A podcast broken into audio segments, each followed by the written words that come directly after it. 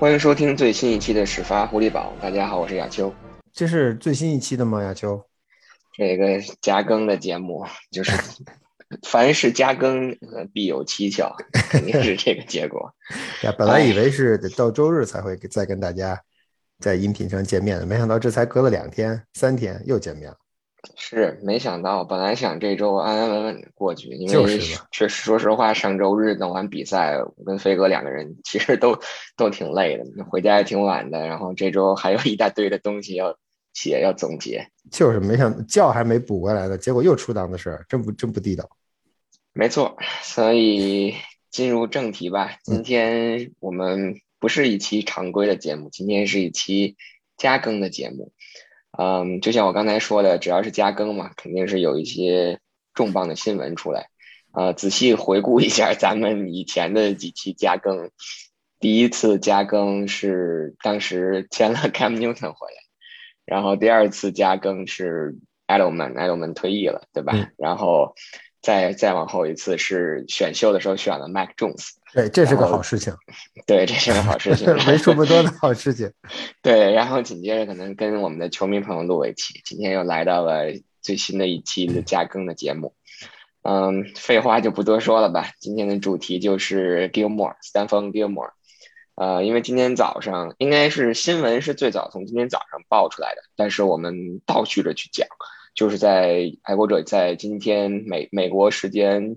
东部时间周三下午的时候。宣布把这个 Gilmore 交易到了北卡莱罗纳黑豹队，换来了一个二零二三年的六轮签。对啊，其实是一个相当于有一些相当于白送的一个性质，但是其实还是拿到了点什么。然后最早爆出这个消息，应该是追溯到今天早上，就是早上七点多钟的时候，Adam Schefter 在 Twitter 上发了一则新闻，说。Patriots 做出了一个比较惊人的举动，他们决定要裁掉 Gilmore，但是因为大家可能都知道，这个 NFL 每天的这个这个 wire 这这这个 transaction wire 是下午四点才会正式宣布，所以其实就意味着，即使爱国者当时说要裁掉 Gilmore，也是打算裁掉，并没有正式的上这个 wire，那就没有正式的生效。所以呢，爱国者之所以有这个举动。可能也是为了去寻求一些下家，寻求一些交易，相当于放出一个放出一条大鱼来。这个是这个是百分之百的，因为没有任何道理，他他们不这么做，而且同时他也没有任何道理这么做。这么做的这个意味着什么？就是他从早上起来七八点钟的时候给 Adam s h e f e r 捅一个信儿，说：“哎，听着，我们准备 release Gilmore Gilmore 了。你这么做得到？这么做的初衷是什么？百分之百的就是。”我要通过 Adam s h e p h e r 的嘴把这个信儿捅出去，对吧？我不能找 local 的记者，我这回需要找一个 national 的记者，找一个有口碑的记者。他只要这个话，他只要把这几个字往 Twitter 上一敲，一点钟一点击发送，我的电话就开始响了。为什么？因为我们知道 Gilmore 他实际上他是他的 Q 的 season 已经超过四年，所以他不需要走 wire，呃，不需要走 waiver，也就是说他。一旦他被 release 了之后，他就真正的成为直接成为 free agent，他并不会，并不会需要，并不要通过 clear clear waiver 这个程序，所以就是说，他一旦被被 release，他想去哪儿就去哪儿，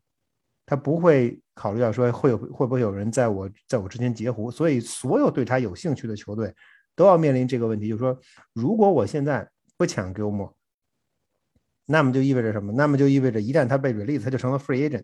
那我的我就被动，我就跟我就等于要跟其他所有跟对他感兴趣的球队同时竞争，这样的话是水涨船高。然后同时对于 Patriots 来说还有一个什么好处，就是如果你现在 release 了 Gilmore，那因为刚才说过的，他不需要 clear waiver。如果他需要 clear waiver，实际上 Patriots 自己心中会大概知道 Gilmore 会去哪几家球队，因为你我们也能看出来，对吧？你有一个 waiver 的这个 order，谁需要脚位，谁有足够的钱，谁有这个心情。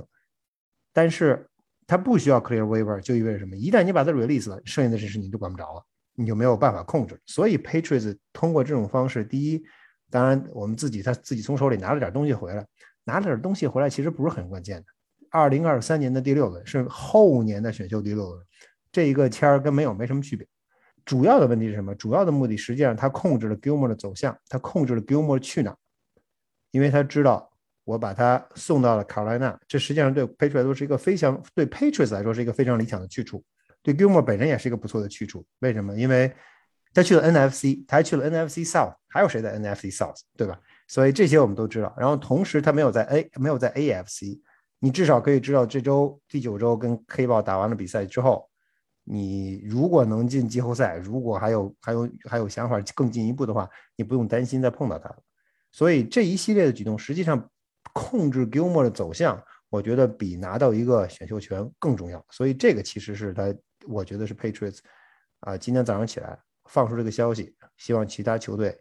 跟他跟爱国者接触，从而爱国者可以跟 Gilmore 一起选择下家的一个注重一个关键点。那我们在这里呢，今天就不去说回顾这个 Gilmore 在过去效力爱国者的四个赛季，因为这个赛季没有出场嘛。他其实是从一七年签过来的，当时签了一个五年的合约。那我们今天呢，就不去回顾说过去这四个赛季 Gilmore 为爱国者、为爱国者的防守组、为爱国者的二线带来了多大的影响力。我们可以具体来聊一聊，说呃，爱国者为什么最终会决定把 Gilmore 交易走？或者说，为什么在这个时间点选择把 Gilmore 交易走？其实，因为如果我们往前去推算整个的这件事情，我们去回顾的话，爱国者跟 Gilmore 关于合同上的这个问题，其实从上个赛季就已经开始有有有一些展露眉角，或者是有一些有一些蹊跷了。因为当时爱国者就其实不能说叫重构了 Gilmore 的合同，但是相当于是把 Gilmore 本该是今年的薪水，提前了一年，对吧？提前了一年。其实这就是重构要求，因为他没有给他涨钱，所以实际上是一个 refactor，就是重构了一下他的合同的结构，把他今年的钱挪到了去年给。对，然后在这种情况下呢，那 Gilmore 在在联盟现在这个角位身价水涨船高的现实的情况下，再结合他自身的能力，结合他在二零一九赛季的时候又获得了最佳防守球员。那么在这种情况下，他想要一份大合同，合同年限要长，金额要高的一这样的一份合同，自然是一个在情理之中的事情。那去年如果我们想的话，去年其实 Gilmore 代表爱国者出场了十一场比赛，然后在对阵海豚的那场比赛当中受伤了，呃，股四头肌受伤，随后就上了 IR，并且在休赛期就是在在这个上 IR 之后做了手术。然后在这种情况下呢，其实在这个休赛期，他跟爱国者一直针对这个一一份新一份新的合同，有着这个来回来去的这个这个不能叫撕扯或者纠纷吧，就是 Gilmore 还是从他的角度想去要一份大合同，但是爱国者并不想去给他这份大合同。我觉得首先第一点很现实的一点就是 Gilmore 的这个伤情，作为一个三十一岁的球员，他刚刚过了这个三十一岁的生日。那在作为一个三十一岁的球员，他在接受了这样一个手术之后，他的伤势究竟恢复的到了一个什么样的程度？这个是爱国者不不知道的。因为从爱国者的角度来讲，从球队的角度来讲，我肯定希望你上赛场上，甚至上，甚至说在训练场上先打一下，出来试一试，我看看你究竟恢复成什么样了。我再去决定我愿不愿意给你这这个合同，但是从 Gilmore 他自身来讲，肯定是你先给我一份合同，我才能愿意去给我才愿意去给你去去打球，或者是才愿意去去去回到训练场上。因为你不给我合同，万一我有一个旧伤复发，万一我就此就折了，那怎么办？我后边就没有没有任何的钱，没有任何的金钱的这个来源了。所以在这个问题上，其实双方都站在自己的角度去考虑这个问题的话，很难达成一份。年份很长，或者是金额很高的合同。再有一个，我觉得就是从 Gilmore 的角度来讲，可能就是他对爱国者薪金空间的影响。飞哥可以从这个角度给我们来具体的讲一下。其实我觉得亚秋那个 今天我看到有些人的说法是，呃，爱国者可能是是为了节约薪资空间，但其实完全不是这样。爱国者爱你砍，如果送走 Gilmore。啊，release 也好，把它把它送到黑豹也好，这个区别我们知道只有大概四十万美元的差别。这两种结果只有四十万美元的差别，是因为如果你把它送到了黑豹，那他本周因为他第四周要替要第五周要替黑豹打比赛，所以这个黑豹要负担他这这个礼拜的薪水。这个礼拜的薪水是多少钱？这个礼拜的薪水是三十八万八千八百八十八美元。啊，如果他要是被 Patriots release，因为今天是周三，已经过了周二，这个礼拜已经开始了，所以的话，啊，Patriots 要要把这笔钱给 Gilmore，所以这三十几万的合同，三十几万的薪水是做出这个决定的一个，就是在在在工资帽上，就这两个决定之间的差别。但是我们知道，Patriots 今年实际上没有，呃，目前还没有对节出于节约或者创造薪资空间的考虑。重构任何球员的合同，包括我们今年为什么这么说？因为今年薪资空间很高，去年 carry over 的钱很多，然后同时这个 dead cap 去年已经基本上靠靠近了，尤其是 Tom Brady 去年走人，他的六百万美元的本来应该算在今年的钱，结果加速到了去年，所以一下子 Patriots 薪资空间今年很富裕，所以爱国者还没有进行任何的呃工资或者是合同的重构来释放薪资空间，所以如果我们说如果。爱国者想留下 Gilmore 的话，那他可以通过种种手段留下 Gilmore。因为首先大家要记住一点，就是 Gilmore 在赛季初的时候，他在 PUP 上，在 physically unable to practice 或 unable to play list，就意味着什么？他没有在五十三人大名单里。也就是说，他这个赛季的工资不是 guaranteed money，他这个赛季的工资是一笔一笔一笔给他的。也就是说，不需要一下子计入到爱国者的薪资工签里。那也就是他，只要你爱国者能够给他这个礼拜的钱，只要能够你的薪资空间能够撑住下个礼拜，那就意味着等你再往后走，你可以逐步的寻找你自己内部释放空间的机会，可以选，哎，这个球员你过来，我给你重构一下合同，哎，那个球员你过来，我也给你重构一下合同，很轻易的就可以把薪资空间的问题解决。所以，啊，送走 Gilmore，你可以，我们可以理解为为爱国者创造了薪资空间，但是薪资空间的紧张并不是送走 Gilmore 的原因。原因呀，就刚才你说了，就是双方在合同上谈不拢，这是很明显的事情。我今天在微博里说了一件事情，亚秋，你记得，咱们在咱们去看了这么多次训练，你就就见到了 Gilmore 一次，就看见他这一次在场边，对吧？对，你只有那一次。我们可以想想其他的一些伤病、伤病人、伤病员，比如说啊 s t e d i u m 天天出现在训练场，为什么？他想留在这里，他想在这里比赛，他希望能够得到机会，所以他才会出现在训练场，就算他不能打。我也要，我也要出现在那里。他现在，他甚至不仅在训练场，他在比赛场都能看见他的身影。Gilmore 为什么不出现？这个态度其实很明显。而且他从去年十月份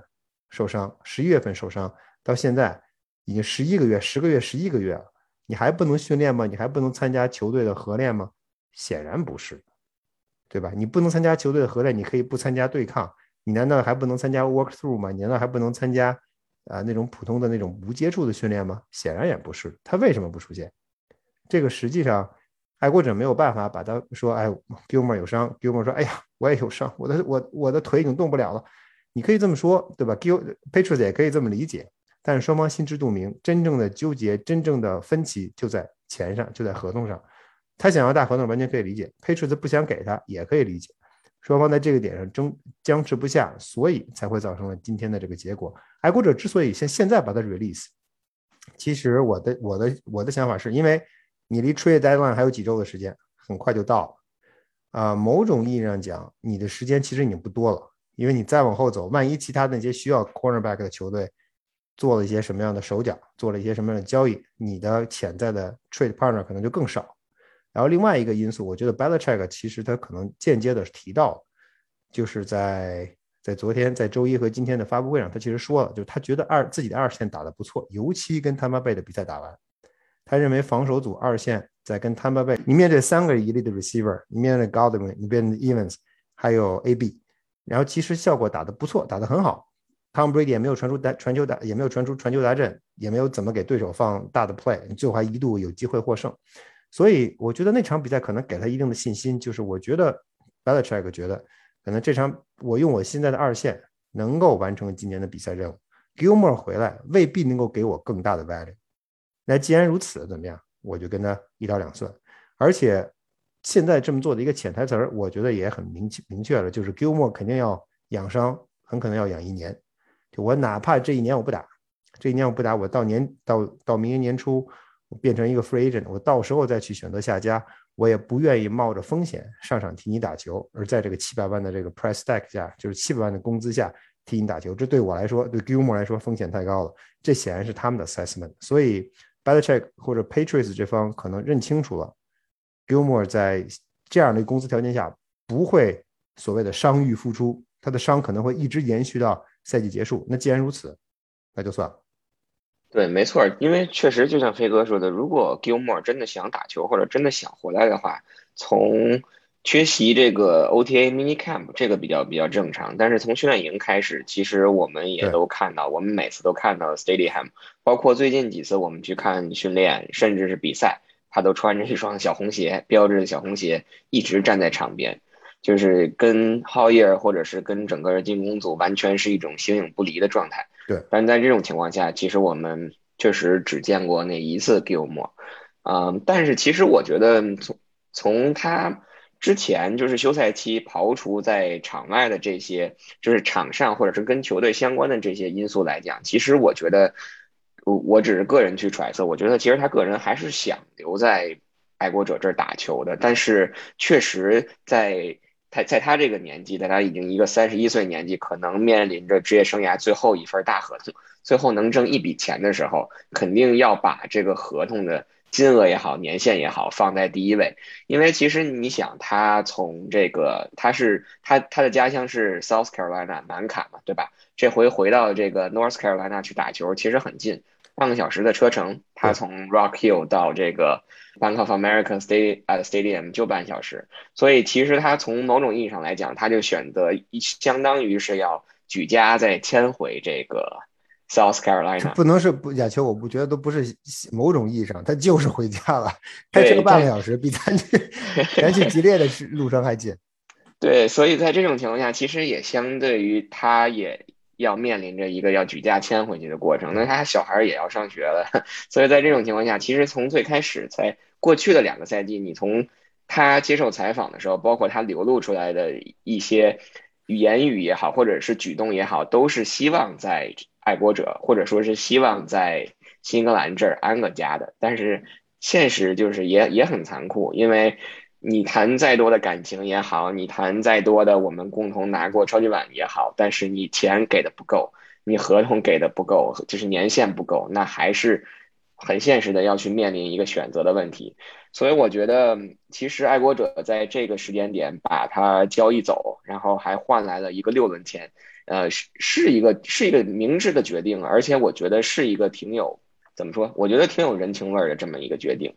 嗯，并没有耗到最后一刻。我觉得对球员跟球队来说，这是一个这这个结果都是可以接受的。因为我就说，对于 Patriots 而言，对于球球员来说，你去了，呃，就是你刚才说的，去了黑豹，基本上算回，基本上就是回家，实际上就是回家了。对于他来说，回到了家乡，为家乡球队打球，同时还能。必然会拿到一笔大合同，否则他不会同意去黑豹。然后对于球队而言，没有去你的直接竞争对手，没有去你的给跟你感情上有一些瓜葛的球队，然后同时你还收到了一点点小小的回报，其实也是一个非常理想的状态。啊，我我今天我在微博里说了呀，就我觉得最大的受益人实际上 J.C. Jackson，J.C. Jackson 恐怕现在正在正在家里高高高高兴兴的喝酒。弄个花弄盘花生豆，然后喝两口小酒，高高兴兴的再说：“哎呀，终于 Gilmore 走了，我好遗憾呐！”然后一边一边说着一边笑。为什么这么说？他现在已经是一号脚位了，百分之百的是一号脚位。他这个赛季恐怕他也是一号脚位了，没有人会威胁到他的地位。然后我们还知道，他今年实际上打着 tag 在打，也就是说，他这个赛季结束之后，他就会变成 free agent，而且他是 unrestricted free agent。他今年是 restricted free agent，所以他实际上在这在 tender 下打。明年你真正是 unrestricted free agent，到那个时候的话，你可就是可以把你的哎把你的钱包打开，坐在前面准备数钱了。这个时候，无论是 Patriots 想留他，还是其他球队想要的，这个钱都少不了。如果 patriot 想给他 tag，那那那一千五六七八一千五六七八百万的年薪就要打出去了。所以，对于 J.C. Jackson 来说，这是这个 Gilmore 被送走，对他来说是一个非常好的结果。呃，对爱国者而言。可能意味着 Bill Belichick 会会在这个赛季结束之前就跟 J.C. Jackson 续约，因为你你这个队内不能连续两年丢掉两名，丢掉你的一二号脚位，那你对于你未来是很不理想。所以啊，怎么讲？我觉得在这种状态下，实际上把 Gilmore 送走，J.C. Jackson 掌握了话语权，掌握了主动权。当然，同时可能在 Belichick 这方，我实际上送走用送走 Gilmore 这个方式，跟 J.C. Jackson 之间可能会重新建立一种互信，然后双方可能反而会更有可能，呃，在赛季结束之前，或者是在结赛季刚刚结束之后，在明年的 Free Agency 开始之前完成一笔续约，所以 J.C. J.C. 留队的可能性现在一下大增。对，说了说了这么多，或者我们用了这么多时间去讲这个 Gilmore，或者之所以又给他决定弄这么一期加更的节目，其实也是有一点我个人的这个因素在里面。因为可能可能大家都知道，在爱国者的这些球员里面，然后在 Gilmore 走之前吧，在他离开之前啊，应该说我在这支球队里最喜欢的，或者是。最为支持的球员，关系最好的球员应该就是 Gilmore，就是大鸡哥了。为什么这么说呢？因为从一八年一八赛季开始，就是报道爱国者以来，到现在应该今年是第四个年头，第四个赛季。然后去年、今年都是因为有疫情的影响，去年是完全进不到更衣室，今年是赛后还可以去这个新闻发布会去去听一下，然后跟这个距跟球员可能还有个三四排之间的这个距离。但是其实往回倒，在一八赛季和一九赛季那两个赛季，在每场比赛的赛后，我们其实都是可以进到这个更衣更衣室里面去采访球员的，去对球员进行这个专访的。然后说实话，因为从我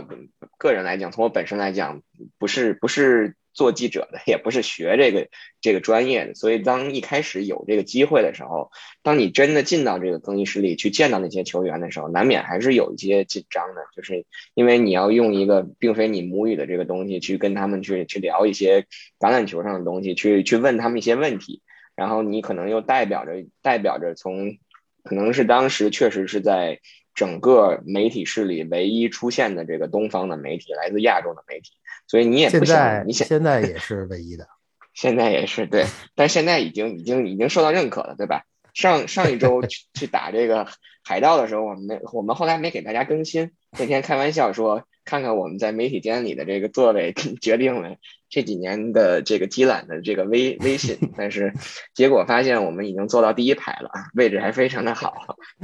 但可能之后的比赛又给我们弄回到第二排、第三排去了。嗯，说回说回 Gilmore 这个话题，就是确实在那个时候，在我第一次去到这个更衣室里面，你真的去找一个球员，然后把话筒递到他们面前，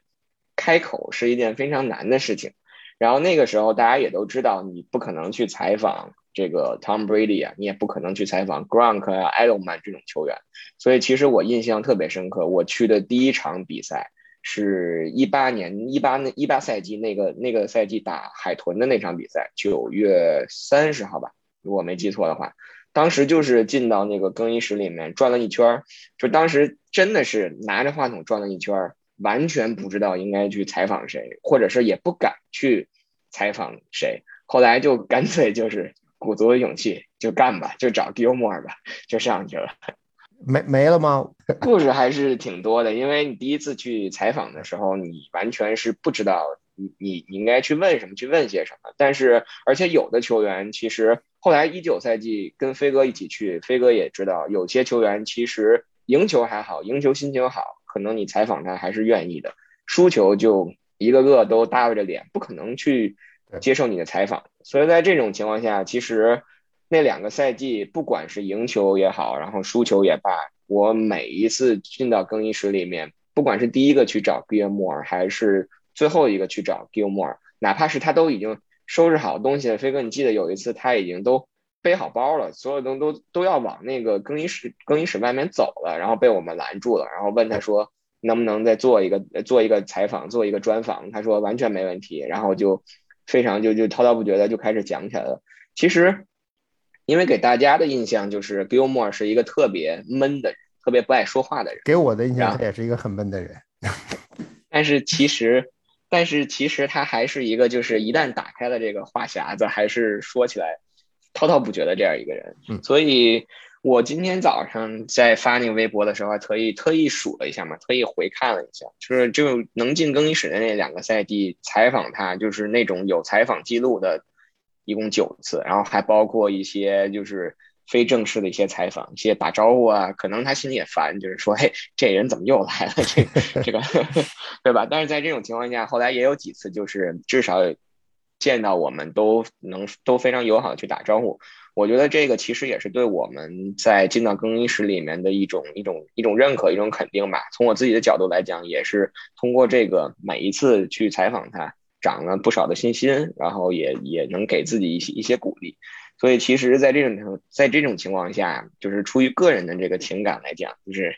有这样一名球员，然后离开爱国者了，还是有点不舍。但是后来我们也慢慢找到了这个新宠，对吧？这个 找到了新的愿意接受这个采访的人。下次可以试试看看明年还灵不灵？对，但是很可惜的就是这个今年进不去了，所以我们看看下个赛季还有没有机会。是的啊，我觉得 Gilmore。呃，给我的印象也是亚秋，你说的没错，就是，呃，我觉得尤其在我们在跟他交往的过程中，其实主要是你，我主要在边上是给你敲边鼓，在给你垒战鼓，给你喝彩的。但是从我的旁边的观察，其实能够看出来，他没有什么明显的架子，他可能就是这么一个人，呃，非常谦逊，非常随和，话不多，人狠话不多的这么一个角色。嗯，我印象中在最开始的时候，我觉得他刚刚来到 Patriots 的时候，呃，因为大家对 Malcolm Bucker 有很深的感情，对吧？所以实际上，爱国者，嗯，Bill Belichick 把他签来，是顶替了 Malcolm Butler，是本来应该给 Butler 的钱给了 Gilmore，然后用 Butler 用 Tender 打了一年，然后最后，当然最终结果我们都知道，嗯，对吧？我们就不提 Butler 的事儿了。但是对于 Gilmore 来说，实际上他是在这样一个特定的环境下来到爱国者的，他在球迷当中是没有什么，他是从 Buffalo Bills 来的。他能在新英格兰地区有多深的根基呢？其实没有。他的竞争对手谁？是 Malcolm Butler。Butler Butler 在新英格兰地区有多深的根基吗？那当然有多，当然有很深的根基。所以啊，我所以 Gilmore 在爱国者的前一段就在前段时间是过得，我觉得可能让他自己回忆，可能也会觉得过得非常不如意的，因为对他的质疑声此起彼伏，从来没有停过。你就这样一名球员，你凭什么给他给他钱而不给不给巴特尔钱呢？自从他在啊一季赛季打出了非常在，尤其在季后赛中打出了非常精彩的表现。在跟 Jaguars 的那个 AFC Championship 的比赛里边，他防守完完美的发挥，帮助爱国者晋级 Super Bowl。所以我觉得自打那之后。他才真正在爱国者在新英格兰地区占据了站稳了脚跟。大家可能会会想起啊，我们想到你要说起 Gilmore，可能你最先想到的实际上是可能是 Super Bowl Fifty Three 的那个超级，但那个实际上是已经很很往后的事情。在那个之前，他实际上过得非常的纠结，对他的批评声不绝于耳，但最终他都挺过来了。而且在这样的情况下，他的我觉得他的性格可能帮助了他，这是一个比较比较内向、比较闷的那种性格。我我不会在乎你外边人怎么说，我也没有那么张扬，所以我根本不 care。我想干的事情就是把我自己的本职工作干好，实际上他也做到了。我再多说一句，亚秋，从爱国者二线的角度出发吧。Gilmore 走了以后，我们从爱国者二线的角度出发，可以说，啊，不用再期待什么补强了，不用想说明天会不会来一个大救星，不可能出现这种情况。以前我们还，以前我们可能还在想，第六周结束之后，第七周、第八周可能 Gilmore 就回来了，爱国者二线可能会实力很强。现在来说，爱国者爱国者的二线可能也就是这个样子了，不排除。Bill Belichick 在嗯交易截止之截止之前再出手弄来一名角卫，但是你指望他们再来弄来一名大牌角卫的概率和可能性已经很低了。嗯，所以目前现在的人选我们能够数上来的就是 J.C. Jackson、Jonathan Jones，然后 Devin m c c o r d y 跟 Miles 就这几个人在一起，他们实际上将会成为今年二爱国者二线的主要人选。这些人的特点意味着什么？意味着爱国者很难再像过去那样，好，我什么都不顾，或者说我非常简单，我就在二后后场摆出一个人人盯人的架势，我凭我的 number one 的 lockdown corner，然后我有一个 number two J C Jackson 也相当于一个准 number one corner，然后剩下的 Jonathan Jones 也很不错，然后我用我的 lockdown corner 去进行 one on one，然后后边放一个 Jason 啊，放一个 Devin McCourty 做一个 free safety。然后去去打 courage，非常简单的在后场的部署，然后前场可以可以解放那些 linebacker 跟 lineman 去冲穿，这是实际上是爱国者在过去，尤其其实是一九赛季所谓的 boogie man 那年，啊二线最主要的一个防守的手段。但是现在意味着什么？现在意味着你你所有的球员少了 number one 的这个 corner 之后，你所有的球员都会在都要需要在自己原有的基础上向上抬一步。Jason Jackson 本来你是一号半或者二号的 cornerback，现在你变成了一号 cornerback。Jonathan Jones 原来你可能是二三号 cornerback，现在你变成了二号。你的能力是不是能够达到？你是不是真的能够？我们知道上周末他们跟巴跟那跟 Tampa Bay 打的不错，可是呢有雨天的因素，有四分卫的因素。啊，有四分卫的感情上的因素，种种因素纠结在一起，但那到底是不是你真实的水平？我们其实也不并不清楚。他们，你到底有没有把握？说我所有的球员都可以都可以往上走了一步，其实也未必。如果你中间出现断档，那就意味你一号脚位可以，但是你的二号脚位不行。那那在比赛的过程当中，对方很可能就会从你的二号脚位开刀。所以在 man coverage 就是在人盯人的这个选择上。恐怕爱国者会非常谨慎，那也就意味着爱国者在未来很有可能会会第一可能会用 mix，第二很有可能会重新变成 zone coverage。但是用变成 zone coverage 之后，球员跟球员之间的配合，球员和球员之间的协调又会变得非常关键。你如果一个 miscommunication，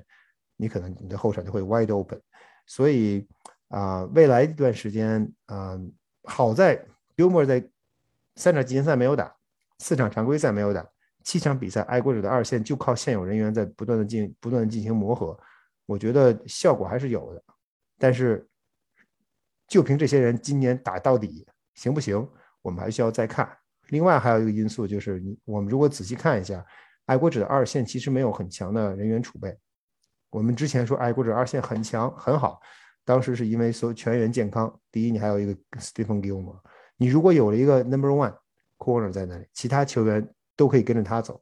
跟他 match 对应了自己的所谓的盯人的对象，一下子会显得很舒服、很富裕。当你少了一个 number one 的 corner 之后，所有的人都往上递补，你一下子会觉得捉襟见肘。如果你在就在你的所谓的这个成长序列里边没有合适的新秀，没有能够啊迅速递补上的新秀的话，今年实际上爱国者在选秀当中没有招来任何人，在 free agent 签约当中只签来了 Jalen Mills。然后你从乌鸦队签来的上位，到现在还没见到人，啊，这是基本上就是你二线的二线的实力了，二线的水平了。所以，嗯，爱国者的二线在这个赛季能有什么样的发挥，我们其实现在也不敢打保票。你可以上个赛季吹嘘说我们的二线实力很强，我们一线实力有些弱，但是现在这个赛季你还能不能？至少你刚才那刚才这句话的前半句还是能不能成立？我们得继续观察。对，那我们关于这个 Gilmore 的一个话题呢，就告一段落了。从我个人角度来讲，也就像前两天 Tom Brady 回来一样，也该翻篇了。最后呢，快速的聊一嘴这个刚才我们说到的一个词 “Boogeyman”，就是 Boogeyman 当中的一员 Jimmy Collins 回来了。今天呢，爱国者通过交易走 Gilmore 呢，创造了。创造了一定的薪金空间以后呢，其实紧接着第二笔交易就是把 Jimmy Collins 签了回来。Jimmy Collins 应该是前不久刚被底特律雄狮 release 的，然后这次回来也应该是他第三次加盟带引号的加盟爱国者。然后现在他在队内的地位其实已经可以跟 Brian Hoyer 一样，就是三次三次的回到爱国者的出现在爱国者的阵容当中。这是一种这是一种怎样深沉的爱啊？对呀，嗯，我觉得从可能也是一种，也可能也是一种别样无奈。是从，但是从他应该从他第一次被送走送到这个布朗的时候，我觉得那个时候这个 Belichick 其实对他就是。一直一直关注着，或者是一直有着很高的期待，所以否则的话也不会说，